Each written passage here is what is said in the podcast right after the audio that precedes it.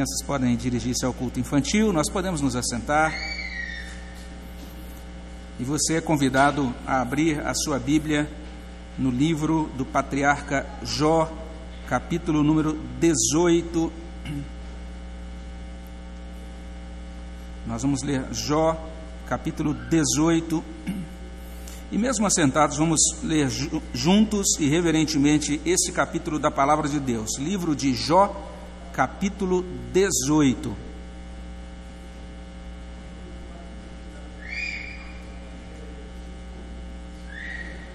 Se você encontrou, vamos ler juntos a palavra de Deus. Jó 18, a partir do verso 1 até o final. Leiamos. Então respondeu Bildade o suíta: Até quando andarás à caça de palavras? Considera bem, e então falaremos. Porque somos reputados por animais, e aos teus olhos passamos por curtos de inteligência? Ó, oh, tu que te despedaças na tua ira, será a terra abandonada por tua causa? Remover-se-ão as rochas do seu lugar? Na verdade, a luz do perverso se apagará, e para seu fogo não resplandecerá a faísca. A luz se escurecerá nas suas tendas, e a sua lâmpada sobre ele se apagará. Os seus passos fortes se estreitarão, e a sua própria trama o derribará porque por seus próprios pés é lançado na rede, andará na boca de forge. A armadilha o apanhará pelo calcanhar, e o laço o prenderá. A corda está-lhe escondida na terra, e a armadilha na vereda. Os assombros o espantarão de todos os lados e o perseguirão a cada passo. A calamidade virá faminta sobre ele, e a miséria estará alerta ao seu lado a qual lhe devorará os membros do corpo, serão devorados pelo primogênito da morte. O perverso será arrancado da sua tenda, onde está confiado, e será levado ao rei dos terrores. Nenhum dos seus morará na sua tenda. Espalhar-se-á enxofre sobre a sua habitação. Por baixo secarão as suas raízes e murcharão por cima os seus ramos. A sua memória desaparecerá da terra e pelas pragas não terá nome. Da luz o lançarão nas trevas e o afugentarão do mundo. Não terá filho nem posteridade entre o seu povo, nem sobrevivente algum ficará nas suas moradas. Do seu dia se espantarão os do ocidente e os do oriente serão tomados de horror. Tais são, na verdade, as moradas do perverso, e este é o paradeiro do que não conhece a Deus, tendo aí essa errata, né, que eu li aqui no verso 17, pelas pragas, mas é pelas praças, não terá nome. Esse é o segundo discurso desse homem, desse amigo de Jó chamado Bildade. E quando nós lemos esse discurso, isso nos faz perguntar: será que um mero conhecimento ou uma mera profissão de fé de uma religião, será que isso, essas coisas são suficientes para que nós sejamos pessoas que amem mais e melhor a Deus e uns aos outros? O tempo todo nós estamos diante dessas duas palavras de Deus que são consideradas centrais. Inclusive, tem um trecho lá no, no Novo Testamento em que Cristo diz que essas duas partes resumem toda a lei de Deus. A primeira parte, o primeiro texto que deve chamar nossa atenção todos os dias é Deuteronômio 6, 4 e 5. Ouve Israel, o, nosso, o Senhor nosso Deus é o único Senhor.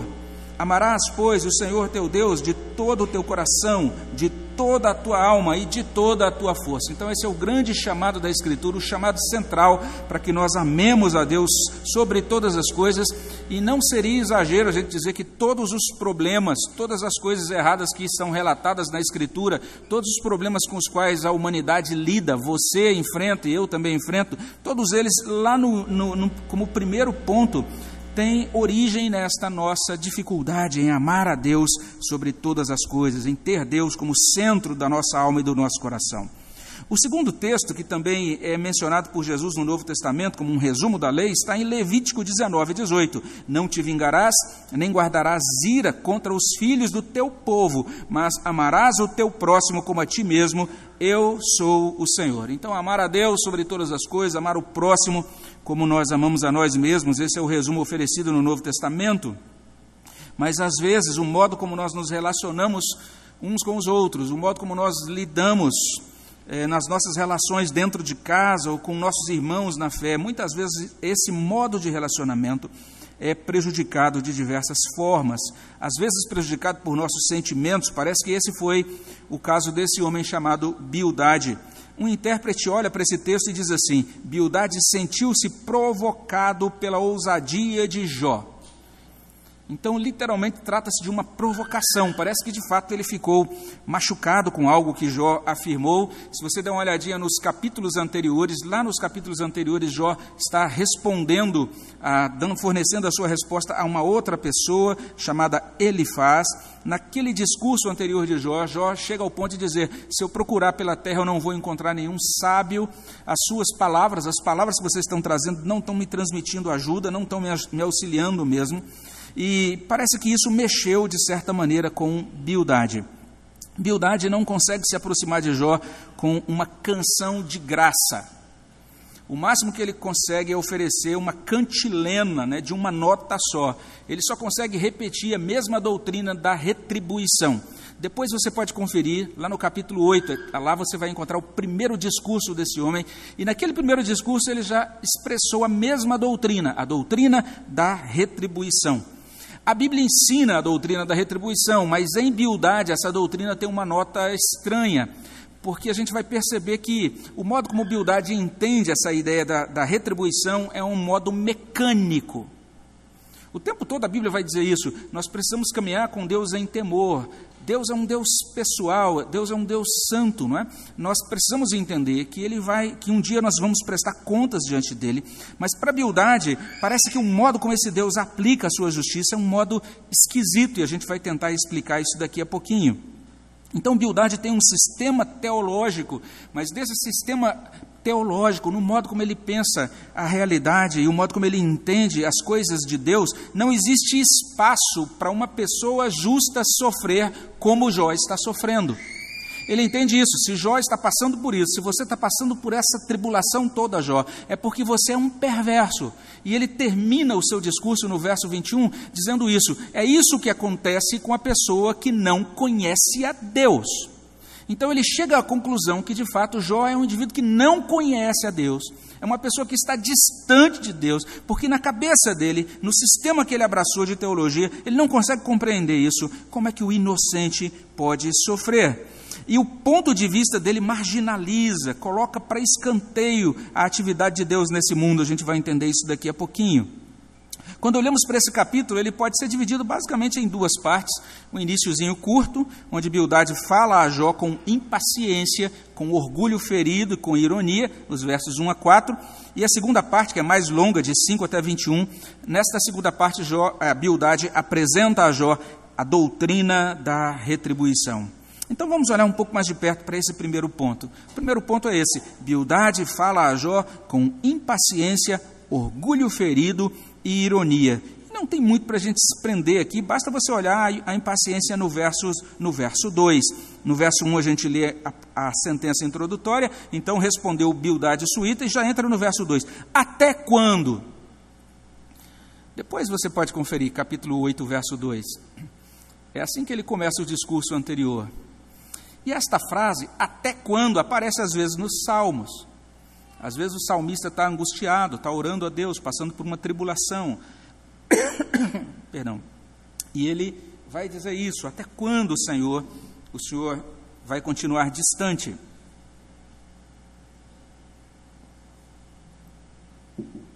Mas no caso de Bildade, essa sentença, essa declaração, essa expressão, melhor dizendo, ela sinaliza essa impaciência. Jó terminou de falar e Bildade já começa a sua fala dizendo: Até quando? Até quando? Ele está impaciente. Ele prossegue: Até quando andarás à caça de palavras? Ou como diz a revista corrigida: Até quando usareis artifícios em vez de palavras? Ele literalmente está, está falando alguma coisa sobre a, o dito de Jó, sobre a fala de Jó. Ele diz: considera bem e então falaremos. Ou, como diz outra tradução, reflete e deixa-nos falar. Ele está dizendo: Jó, até quando você vai continuar desse jeito? Você está falando coisas. É, é, usando meros artifícios de palavras, você precisa refletir, você precisa considerar bem, você precisa deixar a gente falar também. Não é à toa que o intérprete olha para essas palavras de Bildade logo no início e ele conclui que Bildade deixou de dar valor aos pensamentos de Jó. impaciência. Mas não é só isso, ele revela também o orgulho ferido no verso 3. Porque somos reputados por animais e aos teus olhos passamos por curtos de inteligência. Ele está dizendo, Jó, você está considerando a gente como se fôssemos animais, como se fôssemos tolos, como se não tivéssemos inteligência. Outra tradução, a revista corrigida, tá, diz inclusive isso. Até quando você vai nos considerar imundos? Então ele se sentiu ferido com o discurso anterior de Jó. Ele entende que foi atacado por Jó, ele se sente machucado, magoado por Jó. E agora ele demonstra esse orgulho ferido nesse verso 3. E no verso 4, a ironia. Ó oh, tu que te despedaças na tua ira, será a terra abandonada por tua causa? Remover-se-ão as rochas do seu lugar? Lá no capítulo 16, verso 9, Jó declarou isso. Ele está falando com Deus e diz: Deus, na sua ira o Senhor me despedaçou. Mas agora a Bildade pega aquela fala de Jó e distorce. Ele está dizendo: Jó, é você que está se despedaçando na sua própria raiva. Ele está entendendo e ele está, de certa maneira, seguindo algo que foi dito pelo amigo anterior, por ele faz. Ele faz também disse isso: Jó, você está sendo levado por ira, por raiva. Agora é a mesma coisa sendo dita aqui. E no finalzinho, na segunda parte da sentença, no verso 4, ele diz: Remover-se-ão as rochas do seu lugar e a maioria dos intérpretes entendem desta maneira, né, que o que ele está dizendo é isso, é como se Jó quisesse que a ordem moral de Deus fosse subvertida. Ou seja, o tempo todo esses amigos de Jó estão dizendo: você está sofrendo porque você pecou. E o tempo todo Jó está dizendo: eu estou sofrendo apesar de ser inocente, apesar de permanecer puro diante de Deus. Então eles estão dizendo: você está querendo propor uma, uma mudança, uma, querer, está querendo subverter os ensinos, a moralidade de Deus. Então, trocando em miúdos, essa maneira como Bildade aborda Jó é muito inadequada. Ele está diante de um homem que está sentado sobre um monte de lixo, cheio de feridas, quem sabe até febril, extremamente quebrado, partido. Mas nesse momento, ao invés de demonstrar amor, de olhar Jó com compaixão, as águas do coração de Bildade estão turvas, os sentimentos dele para com Jó estão tumultuados, estão contaminados com mágoa, com agressividade. E talvez isso explique o que segue. Depois de falar a Jó com impaciência, com orgulho ferido e ironia, de novo, Bildade apresenta a Jó a doutrina da retribuição, a partir do verso 5 e até o final. Mais uma vez, só para a gente compreender, ele já tinha feito isso no primeiro discurso dele, lá no capítulo 8, de 1 a 22. Lá em 8, 1 a 22, ele disse a Jó: Jó, o que está acontecendo contigo é por causa do teu pecado, você tem que se arrepender do teu pecado, você tem que se voltar para Deus. Lá já foi um discurso pesado naquela ocasião. Mas agora, esse segundo discurso de Bildade é mais pesado ainda. É o discurso central dele no livro. A próxima fala dele vai ser bem curtinha. Então, aqui é o discurso central e que revela muito do coração e do entendimento dele sobre o problema de Jó. Ele vai trazer isso num poema bastante longo. E nesse poema, essa fala dele se distingue da do capítulo 8, porque lá no capítulo 8 ele ainda trouxe uma fala com esperança. Disse: Jó, você pode, deve se arrepender para que Deus mude a sua sorte. Mas aqui não. Aqui não tem nenhum elemento de esperança. Então ele traz esse poema constituído de quatro estrofes. Cada estrofe desse poema de Bildade funciona como uma adição de peso. Enquanto cada trecho do poema prossegue, essa, esse peso do juízo sobre Deus é aumentado. E se no capítulo anterior Jó se sentia quase sem esperança, agora nesse ponto, nessa fala de Bildade, a esperança não é sequer mencionada. Não há nenhuma palavra que abra espaço para Jó ser redimido, nenhuma possibilidade de Jó ser restaurado nessa palavra. Não há sequer uma vírgula consoladora nesse discurso de Bildade. E se você prestar atenção, Deus só é mencionado nesse discurso uma vez, lá no finalzinho. Então, enquanto os outros amigos de Jó, inclusive, usam várias vezes o nome de Deus e chamando Jó para contemplar Deus e se voltar para Deus e etc., nesse ponto, Deus é deixado lá para o final. E é nesse sentido que parece que Bildade entende a doutrina da retribuição de uma maneira muito mecânica. É como se ele entendesse isso. Deus estabeleceu as suas leis, agora cabe ao homem obedecer essas leis, e se o homem não obedecer, esse homem vai ser moído, ele vai ser destruído. E ele vai ser destruído sem possibilidade de intervenção salvadora. Não há intervenção salvadora. É apenas um universo frio, mecânico. É talvez aquilo que a Bíblia apresenta mais parecido com aquilo que é conhecido em outras religiões como karma. É a ideia de você estar simplesmente tendo que trabalhar, fazer a sua parte, sabendo que se você não fizer, você vai, não, não consegue ser salvo. De modo frio, impessoal. Essa é uma distinção, por exemplo, do Espiritismo. No Espiritismo não existe um Deus pessoal. Não existe um Deus pessoal. É simplesmente essa lei, essa mecânica do universo, essa mecânica cósmica do karma. E tem um intérprete que sugere isso, que esse argumento de Bildade se assemelha ao deísmo. O deísmo é uma doutrina que sugere que Deus criou o mundo, que estabeleceu as leis do mundo, mas se afastou do mundo. Deus não faz intervenções na história. A impressão que passa a fala de Bildade é essa. Ele simplesmente estabelece então essas, essa, esse discurso duro e menciona Deus apenas no final, apenas ratificando a aplicação da sua lei. Na primeira estrofe dessa poesia de Bildade, ele menciona a luz que se apaga, versos 5 e 6. Na verdade, a luz do perverso se apagará, para seu fogo não resplandecerá a faísca, a luz se escurecerá nas tuas tendas. Ele gosta de usar essa metáfora das tendas, depois você pode conferir em 8:22. Lá em 8:22 ele diz: "A tenda dos maus será nada". E ele retoma a ideia de tendas aqui. Ele diz no verso 6: "A sua lâmpada sobre ele se apagará". Na segunda estrofe ele menciona uma armadilha. Primeiro ele fala da luz que se apaga e agora ele fala de uma armadilha inescapável, mortal. Não há como Jó é, se livrar dessa armadilha. Ele será pego por essa armadilha oculta, a partir do verso 7 até o verso 10. Os seus passos fortes se estreitarão, a sua própria trama o derribará, porque por seus próprios pés é lançado na rede e andará na boca de forge. Ou seja, ele vai perder, ele vai emaranhar os pés dele na malha desta rede. Essa é a ideia. No verso 9, a armadilha o apanhará pelo calcanhar, o laço o prenderá. E no verso 10, é, é, é descrita essa armadilha como uma armadilha oculta, por isso inescapável. A corda está ali escondida, está ali escondida na terra e a armadilha na vereda.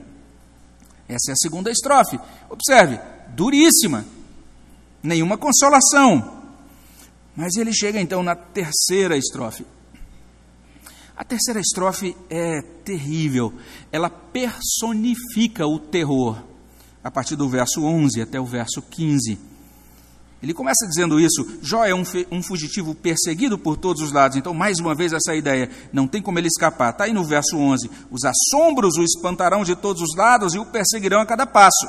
Ele será conduzido à morte, e a morte é apresentada aqui de duas maneiras assombrosas. E tem bastante discussão sobre os estudiosos, porque é, muitos deles acham que esse, esse escritor do livro de Jó trouxe para o livro aqui alguns elementos da mitologia pagã, porque são citadas algumas coisas que se parecem com alguns relatos dos mitos pagãos, mas eu não acredito nisso. Mas o que ele chama atenção logo no início, nos versos 12 e 13, é para isso: Jó será devorado pelo primogênito da morte. Você viu que designação estranha? Verso 12: A calamidade virá faminta sobre ele, a miséria estará alerta ao seu lado. E olha o verso 13: A qual lhe devorará os membros do corpo, serão devorados pelo primogênito da morte. Então perceba a capacidade de Bildade de formular todas essas sentenças cheias de criatividade, mas trazendo uma palavra tão pesada. E no verso 14, ele será aprisionado pelo rei dos terrores. Verso 14: O perverso será arrancado da sua tenda, onde está confiado, e será levado ao rei dos terrores. Todas essas coisas estão simbolizando a morte. Mas o modo como ele coloca isso é extremamente impressionante. E como resultado disso, agora a morada de Jó será amaldiçoada verso 15: Nenhum dos seus morará na sua tenda. Olha o que segue no final, na segunda linha: espalhar-se-á enxofre sobre a sua habitação. Então isso traz toda essa ideia de maldição. A gente tem no Antigo Testamento a cidade de Sodoma e Gomorra sendo queimada, destruída por fogo e enxofre. A gente tem esse costume dos reis da antiguidade que quando conquistavam um determinado povo e quando queriam então demonstrar que agora aquele povo estava vencido e amaldiçoado, espalhava também enxofre sobre a terra daquele povo. Então agora essa e temos essa imagem sendo retomada no Novo Testamento. Todas as ideias de juízo eterno de Deus são mostradas no Novo Testamento com essas essas figuras de fogo e enxofre. A casa de Jó vai ficar amaldiçoada. Isso se desdobra de modo extremamente é, é, insensível na última estrofe, a estrofe da árvore seca, versos 16 a 21. E nessa estrofe, Bildade começa comparando Jó a uma árvore seca desde a raiz. Verso 16: Por baixo secarão as suas raízes e murcharão por cima os seus ramos. Então, este é o problema de compreender a doutrina de retribuição de forma mecânica. O que Bildade está fazendo aqui com Jó é aplicando a Jó o raciocínio de Salmo 1. Lá no Salmo 1, de 3 a 4, a gente tem uma garantia que aquele homem, aquele homem que anda com Deus, olha o que diz lá. Ele é como árvore plantada junto à corrente de águas, que no devido tempo dá o seu fruto e cuja folhagem não murcha, e tudo quanto ele faz será bem sucedido. Ora, se isso não está acontecendo com Jó, é porque ele não é esse homem. Esse é o raciocínio de Bildade. Esse é o problema de compreender a doutrina de retribuição dessa forma mecânica.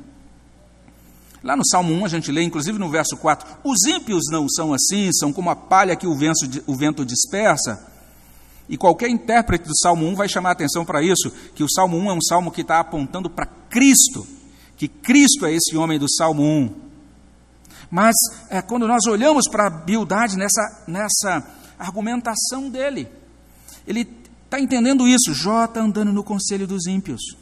Jó está se detendo no caminho dos pecadores. Jó está se assentando na roda dos escarnecedores. Jó não tem prazer nem medita na lei do Senhor. E exatamente por isso, de modo muito duro, insensível, Bildade declara que Jó não deixará legado.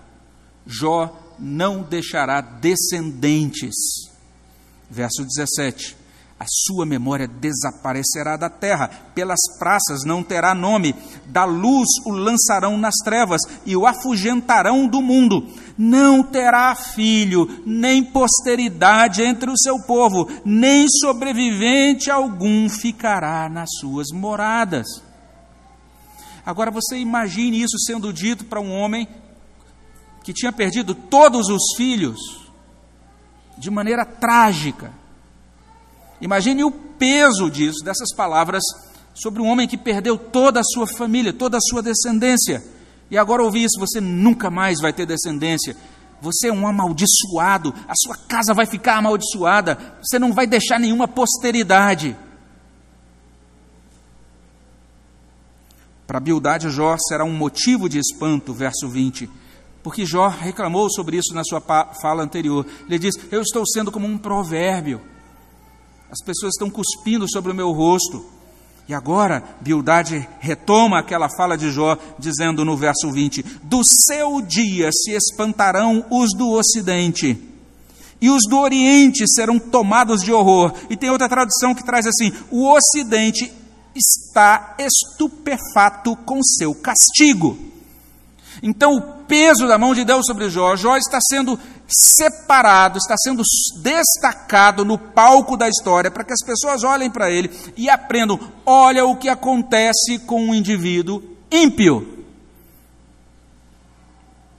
E por fim, para a biildade, Jó será um exemplo do que acontece com as pessoas que não conhecem a Deus, verso 21. Tais são, na verdade, as moradas do perverso este é o paradeiro, ou seja, o lugar do que não conhece a Deus.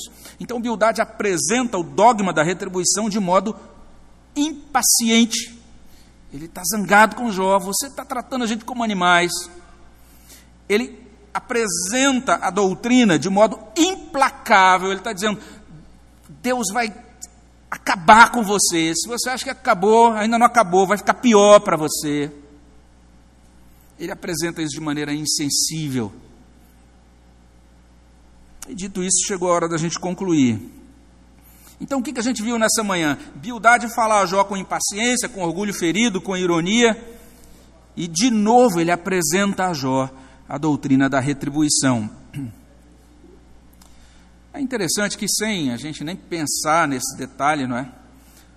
O primeiro sermão de Bildade foi pregado num dia de domingo missionário. E o segundo sermão de Bildade está sendo pregado hoje, domingo, missionário também. Falei, que interessante isso. Eu acho que é adequado a gente analisar um pouquinho esse discurso de Bildade à luz da prática da missão. Porque para cumprir a missão a gente precisa de graça do Senhor, para que a gente possa abordar as pessoas com paciência, com mansidão e com compaixão. Bildade não fez nenhuma dessas coisas ele é um exemplo de como não realizar a missão. E se por um lado esse anúncio do evangelho requer que a gente diga às pessoas isso mesmo, né? Ou seja, todos nós vamos prestar contas diante de um Deus pessoal e santo no dia do juízo. Mas por outro lado, o testemunho do evangelho implica a gente declarar o amor de Deus. Dizer que Deus amou o mundo de tal maneira que deu o seu filho unigênito para que todo aquele que nele crê não pereça, mas tenha vida eterna. A gente precisa apresentar esse amor de Deus encarnado em Cristo. A gente precisa convidar as pessoas, dizer a elas que existe uma possibilidade delas escaparem do juízo de Deus, existe possibilidade delas caminharem com Deus, conhecerem a Deus nessa vida, existe possibilidade delas amarem a Deus sobre todas as coisas, serem abençoadas por Ele e amarem também outras pessoas com o amor de Deus. Isso é possível se elas se arrependerem, se elas colocarem a sua confiança em Cristo. Então a gente precisa trazer isso para a nossa palavra, para o nosso testemunho. Então é claro, sim, existe o um inferno, e sim, a salvação significa, dentre outras coisas, ser absolvida pelo tribunal de Deus, ser liberto dessa condenação do inferno. Mas existe um céu um céu oferecido a todo aquele que crê em Jesus Cristo. Existe uma salvação que não depende das nossas boas obras, que é trazida pelo próprio Deus até, até nós pela graça, mediante a fé somente. Existe retribuição, mas existe graça. Parece que Bildade não, tinha, não consegue compreender isso. Tem um exemplo disso que é compartilhado por um pastor muito devocional chamado Charles Swindoll. E ele conta isso, ele diz que recebeu uma, um e-mail de um membro da igreja dele, era um aluno universitário, e esse aluno passou por essa situação lá na faculdade do Missouri, e lá ele, isso mexeu tanto com ele que ele mandou um e-mail para o pastor dele. E ele então contou o que aconteceu em um dia de avaliação. E olha o que ele escreveu nesse e-mail. Ele disse assim: Saí cedo do trabalho para estudar um pouco, sem ser interrompido, antes do exame final da minha classe quando entrei na sala, todos estavam terminando o seu estudo de última hora. O professor entrou e disse que faria uma recapitulação conosco pouco antes da prova. Fizemos a revisão, a maior parte constante na apostila, mas havia algumas coisas que eu nunca ouvira e não podíamos realmente discutir a respeito. Chegou finalmente a hora da prova. Deixem a folha com a face para baixo na carteira até que todos tenham recebido a sua, e eu avise para começarem, instruiu o professor. E aí os alunos ficaram esperando até o momento que o professor disse: agora podem virar e ler a prova. E olha o que ele escreveu. Quando viramos a prova, todas as respostas estavam preenchidas. E a parte de baixo da última página da prova dizia o seguinte: Este é o fim da prova final. Todas as respostas do seu teste estão certas. Você recebeu um 10 na última prova. E a razão para ter passado no exame é porque o criador do teste o fez para você. Todo o trabalho de preparação para esse teste não ajudou a ganhar um 10. Você acabou de experimentar graça. E aquele negócio mexeu tanto com aquele aluno, e o professor foi de, de, em cada um deles perguntando: qual é a sua nota? Você merece a nota que está recebendo? Até que ponto seus estudos finais para esse exame ajudaram você a tirar essa nota? E aí o, o estudante, membro da igreja do pastor Swindle, termina dizendo assim: Eu não costumo chorar com facilidade, mas eu tive de lutar com as lágrimas ao responder aquelas perguntas e pensar em como o Criador fizera o teste por mim. Aquele professor, ele reporta também que aquele professor nunca mais fez algo semelhante. Aquela foi a, e o próprio professor falou: é, foi a primeira vez que eu fiz isso, mas eu senti de vontade de fazer isso. Era um professor de uma classe de conteúdos bíblicos e, e ele disse para a classe: eu, durante todo o semestre eu quis ensinar vocês a entender graça.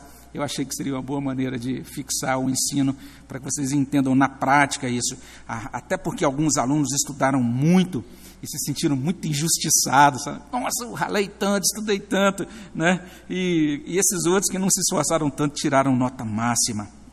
Então é interessante que toda essa ideia né, de você ter o esforço e o colher o resultado tem muito lugar na nossa vida, na, na, na vida comum e nas realizações, nos negócios humanos. Mas quando nós pensamos em termos de salvação, não é assim. A grande declaração do Evangelho é: Deus Pai já fez o que é necessário para a nossa salvação. Jesus Cristo já fez o que é necessário para a nossa salvação. O Espírito Santo está fazendo isso agora. Enquanto você ouve essa palavra e entende isso faz sentido para mim, eu quero confiar e crer e colocar minha vida nas mãos desse Deus. O Espírito Santo está fazendo o que é necessário para a sua salvação. Ele está produzindo salvação, cura, transformação.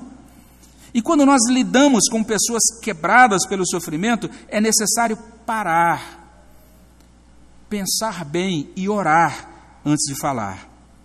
Porque pessoas que sofrem precisam de graça. Mas esse discurso de humildade, ele realmente falha nesse sentido. Mas tem outra aplicação também que deve chamar nossa atenção aqui. A gente pode olhar para esse discurso e usá-lo para avaliar nossos corações os nossos procedimentos, as maneiras como nós nos relacionamos com as pessoas próximas de nós. Tem um estudioso que resume a questão de um modo bem apropriado. Ele diz assim: Por que o Senhor nosso Deus incluiu esta cena em Sua palavra? E ele responde: Porque o espírito de bildade ainda vive. Há ocasiões em que ele emerge na forma de um parceiro conjugal rude, crítico, que não pode oferecer uma palavra de encorajamento ou afirmação ao seu cônjuge. Outras vezes ele surge na forma de um chefe que só sabe criticar. Outras vezes ele é manifestado até do púlpito por um pregador que usa o púlpito como um martelo para espancar e abusar das ovelhas. Pode estar certo, o espírito de biudade ainda vive. Então, se nós olhamos para o texto e constatamos isso, eu creio que é uma boa ocasião para nós apresentarmos os nossos corações a Deus, para avaliar como nós temos procedido com as pessoas próximas de nós. Será que nós temos encorajado as almas desanimadas? Nós temos fortalecido as fracas? Será que pode acontecer conosco o que aconteceu com aquele homem chamado José, natural de Chipre, que é mencionado lá em Atos 4:36? Ele tinha uma determinada postura, uma postura tal que os apóstolos olharam para ele e disseram: "Vamos mudar o seu nome para Barnabé, que significa filho da consolação ou filho da exortação".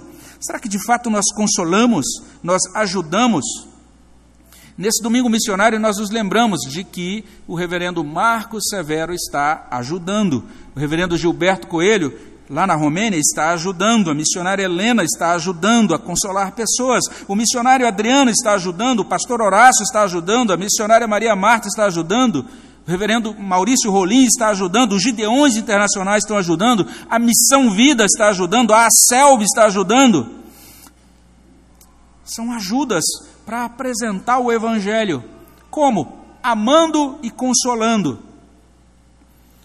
E por fim, essa fala de bildade deve nos fazer repensar o trato de nossos irmãos na fé.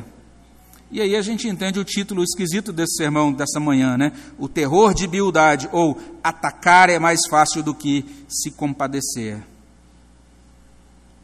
Você é do tipo que quando vê um irmão fazendo uma coisa errada, corre para criticar, ou para cobrar providências das autoridades da igreja para que elas corrijam, castiguem, expulsem aquele irmão. Nós devemos prestar atenção na instrução de Efésios 4, de 30 até 5, 2. Não entristeçais o Espírito de Deus, no qual fostes selados para o dia da redenção. Longe de vós toda amargura e cólera e ira e gritaria e blasfêmias e bem assim toda malícia. Antes, sede uns para com os outros benignos, compassivos, perdoando-vos uns aos outros, como também Deus em Cristo vos perdoou. Sede, pois, imitadores de Deus, como filhos amados, e andai em amor, como também Cristo nos amou e se entregou a si mesmo por nós, como oferta e sacrifício a Deus em aroma suave. E eu creio que o pastor Swindle está certo quando ele diz assim: ao analisar a abordagem de Bildade, dois erros visíveis sobem à superfície. Primeiro, ele está falando com a pessoa errada, e segundo, ele está falando pelo motivo errado, porque não cabe a Bildade fazer isto a um irmão na fé, pois Jó conhecia o Senhor. Então, que nessa manhã o Senhor nos conceda graça para sabermos como falar com aqueles que precisam de salvação e também como falar com aqueles que já conhecem ao Senhor. Amém, meus irmãos? Vamos orar ao nosso Deus? Vamos pedir a bênção dele sobre nossas vidas. Obrigado, Pai, por esse momento. Pedimos que a tua, o, teu, o teu Espírito aplique a tua palavra nos nossos corações, de acordo com a tua soberana vontade, no nome de Jesus. Amém, Senhor.